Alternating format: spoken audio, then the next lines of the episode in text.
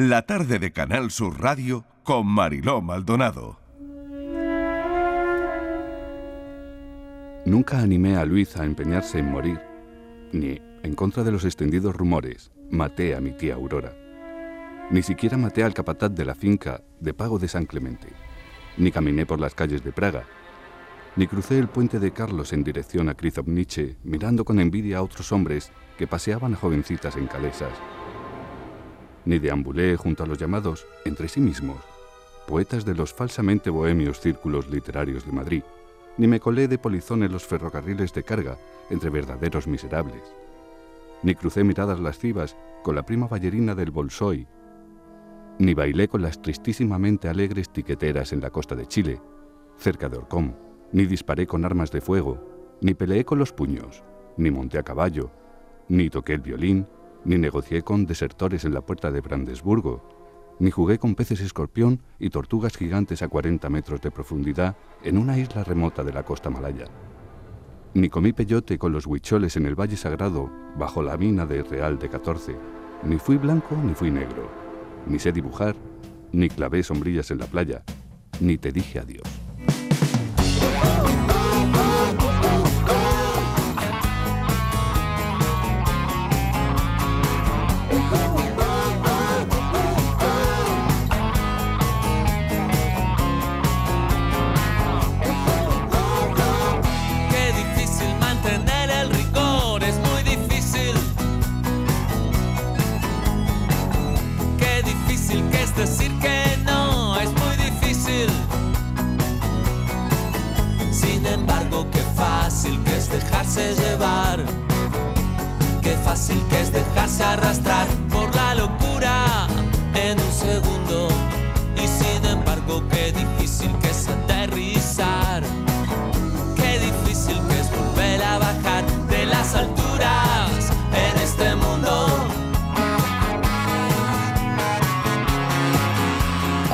Verano es un final. Hay dos amigos, una relación de admiración en la obsesión y una persona que vive el mejor momento de su vida, sin embargo, quiere morir, o que precisamente por eso quiere morir, pero no de cualquier manera, sino en un hermoso centro suizo que por un precio nada módico le permite retirarse para despedirse de la vida tranquilamente y sin dolor.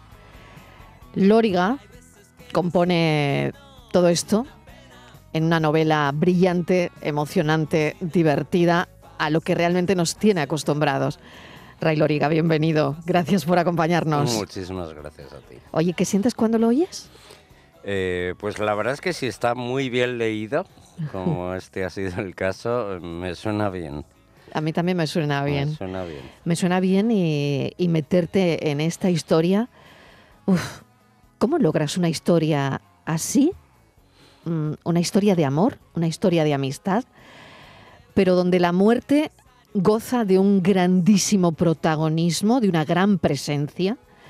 Y al final cuando leemos tu libro eh, nos provoca, fíjate que esto yo creo que es dificilísimo, cierta bienestar.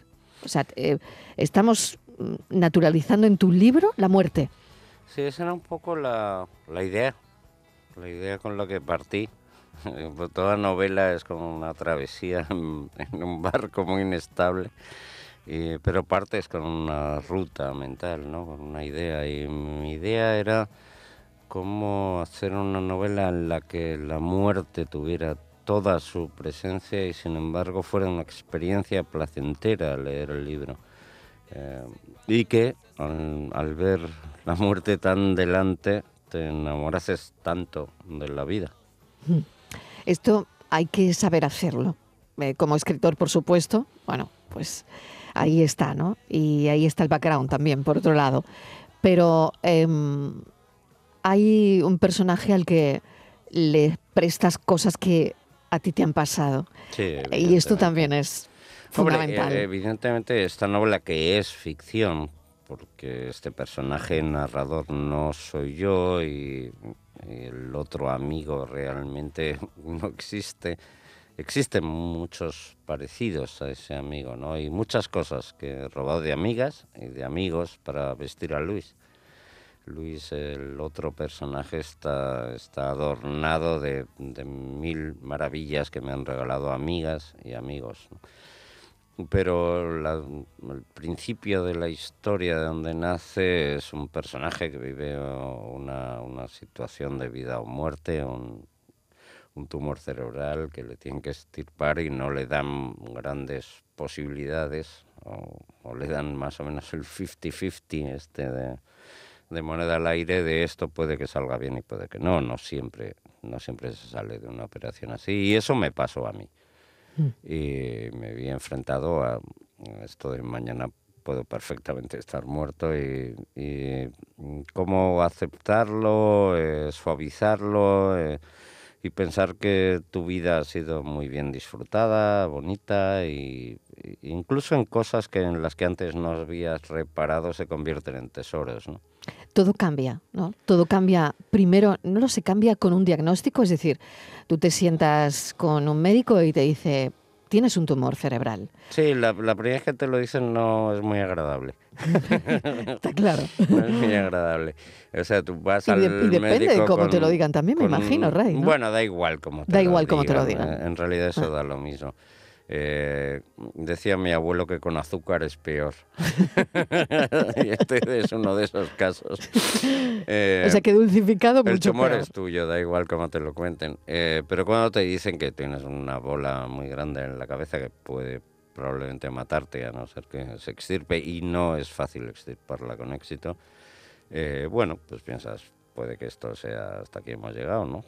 Eh, curiosamente sentí una paz enorme, una tranquilidad enorme, porque pensé, primero, no es culpa mía, eh, porque además me explicaron, esto sí me gustó, me explicaron que el tumor era, era genético, que no quiere decir hereditario, sino que estaba en mi código genético, en los cromosomas, con lo cual yo no tenía culpa de nada nada de lo que había fumado eh, había acentuado esa, masa tumoral. Entonces me sentí muy aliviado, porque pensé que mi madre no me iba a regañar.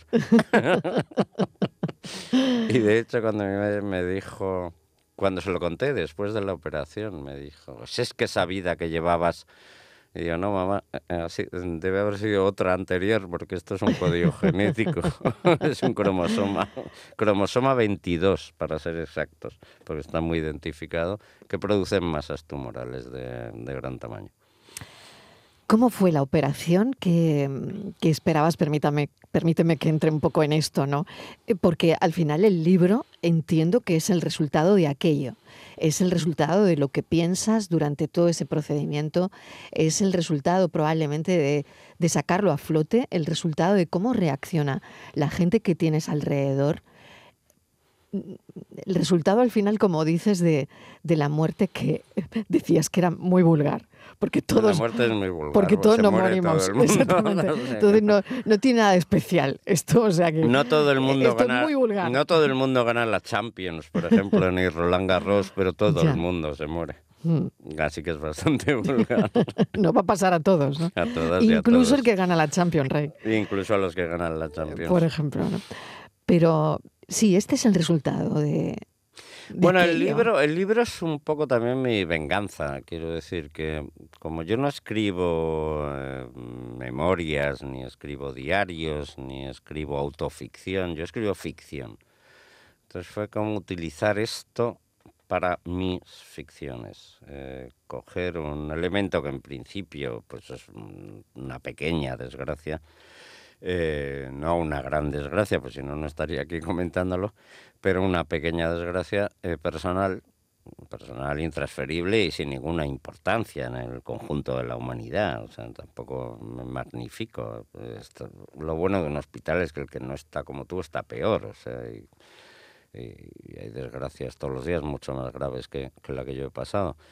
Eh, pero bueno, cómo utilizar este pequeño marrón, por decirlo así, para, para lo que a lo que yo me dedico, ¿de qué me va a servir esto? Pues como palanca para una ficción. Y a partir de este asunto construí estos dos personajes y ya entonces ellos se pusieron a andar y a llevar otras vidas que no son las mías.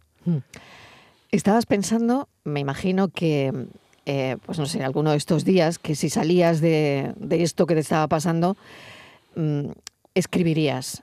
no sé si has pensado en algún momento si el tumor cerebral te impediría escribir lo que querías o no, porque a veces con estas historias también eh, está en el presupuesto ¿no? que te dan los médicos. Bueno, es, que dentro de los riesgos, que algunos los he padecido, evidentemente he perdido la visión de un ojo, tengo una parálisis eh, facial, no cerebral, afortunadamente. Eh, mi miedo máximo no era motriz ni motor, era, era cognoscitivo. Mm. Es decir, yo trabajo con mi cabeza, mal que bien y llevo 31 años trabajando con mi cabeza y lo único que me apasiona de verdad es leer y escribir. Y si eso me faltase, mm, realmente no consideraría mm, la vida muy interesante. Entonces ese era mi único miedo. Mm, recuerdo haber despertado en la UCI y no pensar tanto en si iba a poder volver a andar, pero pensar en si iba a poder volver a escribir que era realmente lo que me preocupaba. Pues aquí está el libro, Ray. Eh, sí, aquí está mal que bien lo, he hecho. Bien, o sea, bien, porque cualquier verano es un final. Yo creo que debería, debería leerlo la gente, porque, no sé, es, ese e, e, esa manera de, de, hilar, ¿no? ese proceso de la vida eh, la muerte, em, el resultado de un momento probablemente muy interesante del autor cuando lo refleja en, los personajes que, has creado, ¿no? Lo único que, te digo, perdona, es, mm, que sí me di cuenta durante todo este proceso, tanto vital como luego al escribir el libro y tal, que mm, a pesar de nuestros temores y a veces pánicos, la muerte de uno mismo no es gran asunto.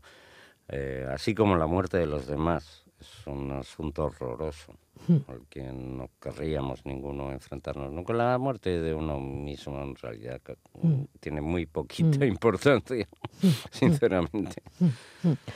Pues lo has logrado, el amor, eh, la amistad que, que tienen eh, mucha exaltación aquí, ¿no?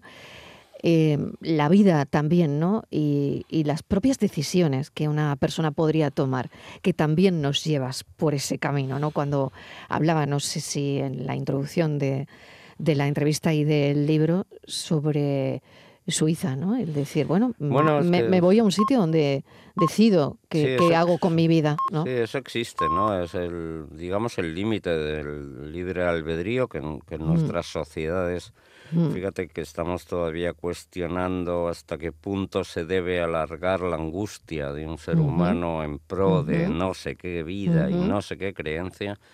Eh, imagínate plantearse como se han planteado en dos países en concreto, esto solo existe en Canadá y en Suiza, en el mundo, eh, la muerte por absoluto libre albedrío, sin mm. que intermedie mm. ninguna enfermedad, ninguna agonía, simplemente porque yo decido en algún momento acabar en este capítulo mi existencia, ¿no? Es, es, algo que es, yo lo descubrí, que existían estos, estos lugares, investigué un poco y ahí decidí situar eh, la acción teórica de esta novela.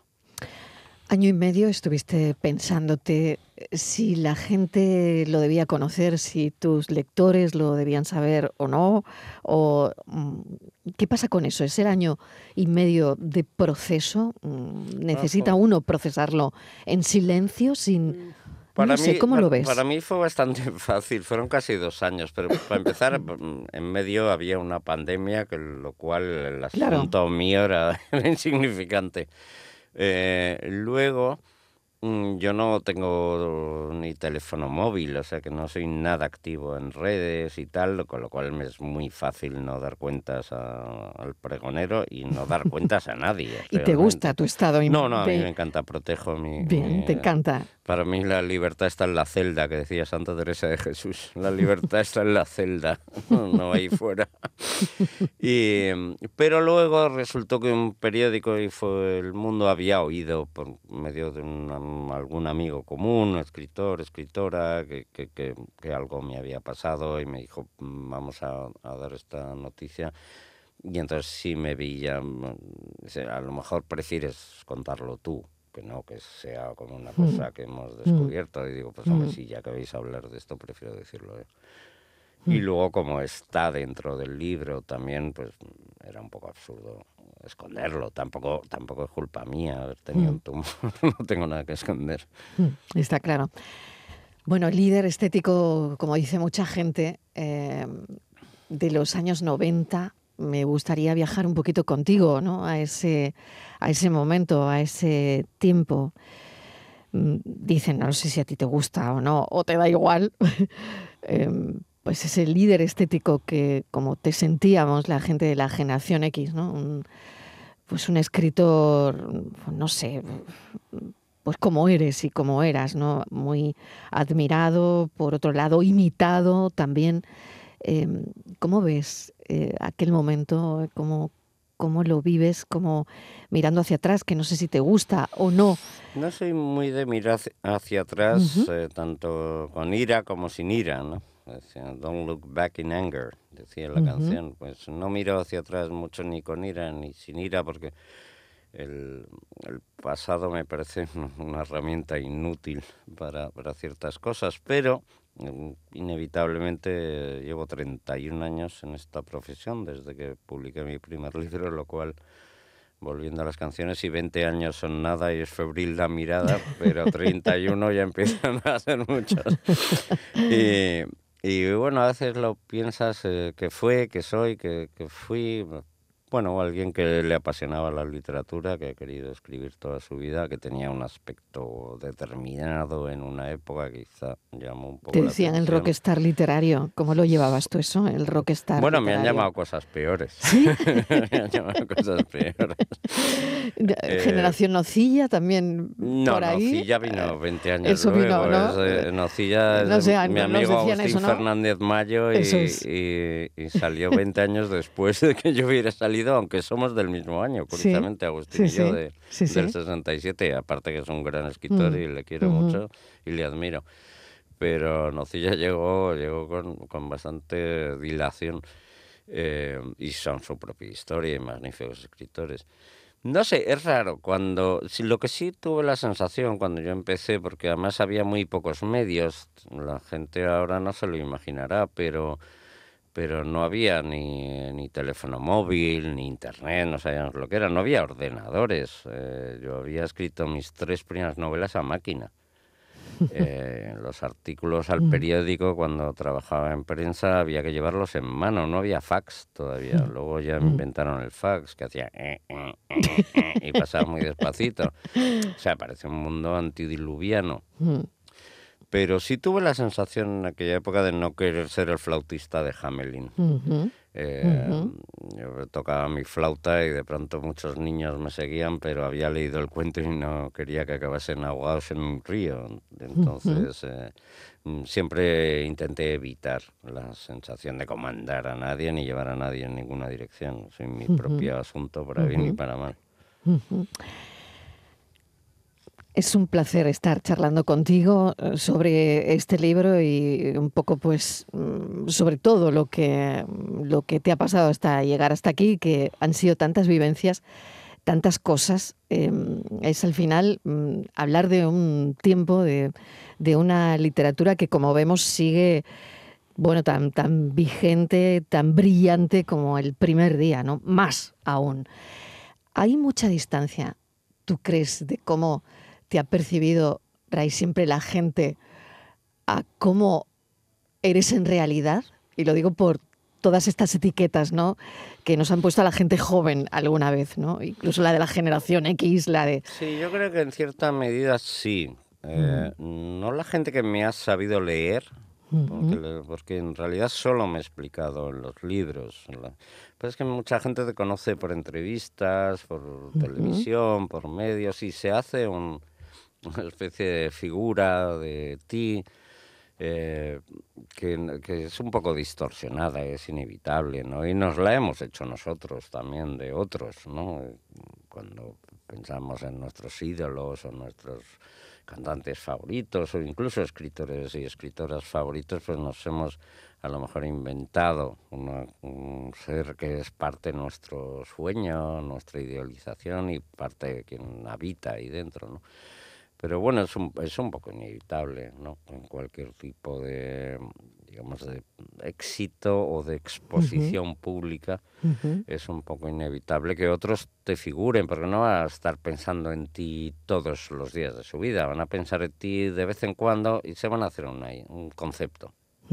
pues este señor es así, o esta señorita es así y tampoco tienen por qué estarlo pensando todo el día porque tienen sus propias vidas de las que preocuparse. Entonces es lógico que, que acabes siendo un poco una estampita, ¿no? Eh, pero bueno, no pasa nada. Sé que estás disfrutando en Málaga porque, bueno, pues veraneabas en Arroyo de la Miel, en, en Benalmádena, nos, nos has dicho hace un instante a micro cerrado.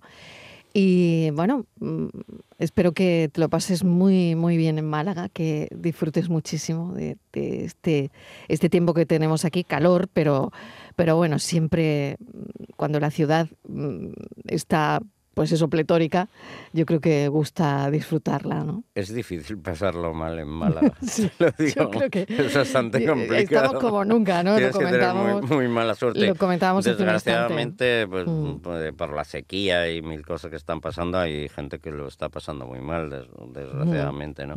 pero, pero viniendo de fuera para disfrutar unos días y tal, es casi imposible pasarlo Además es que no paras. No Vienes de Canarias, no, sé. Vengo de Canarias. de aquí eh, vas a otro sitio. De aquí voy la semana que viene a Barcelona, de Barcelona me voy a México, luego vuelvo a la Feria del Libro de Madrid. Mm. Luego otra vez a Santander, me parece. Voy mirando la agenda por, por semanas, porque si no me, me, me agobia. Pues no se me va a olvidar comentar que a las 7 de la tarde Ray Loriga estará en el Salón de Actos de Unicaja en la Plaza de la Marina de Málaga. Así que si quieren saber más sobre su nueva obra, Cualquier verano es un final, es muy interesante.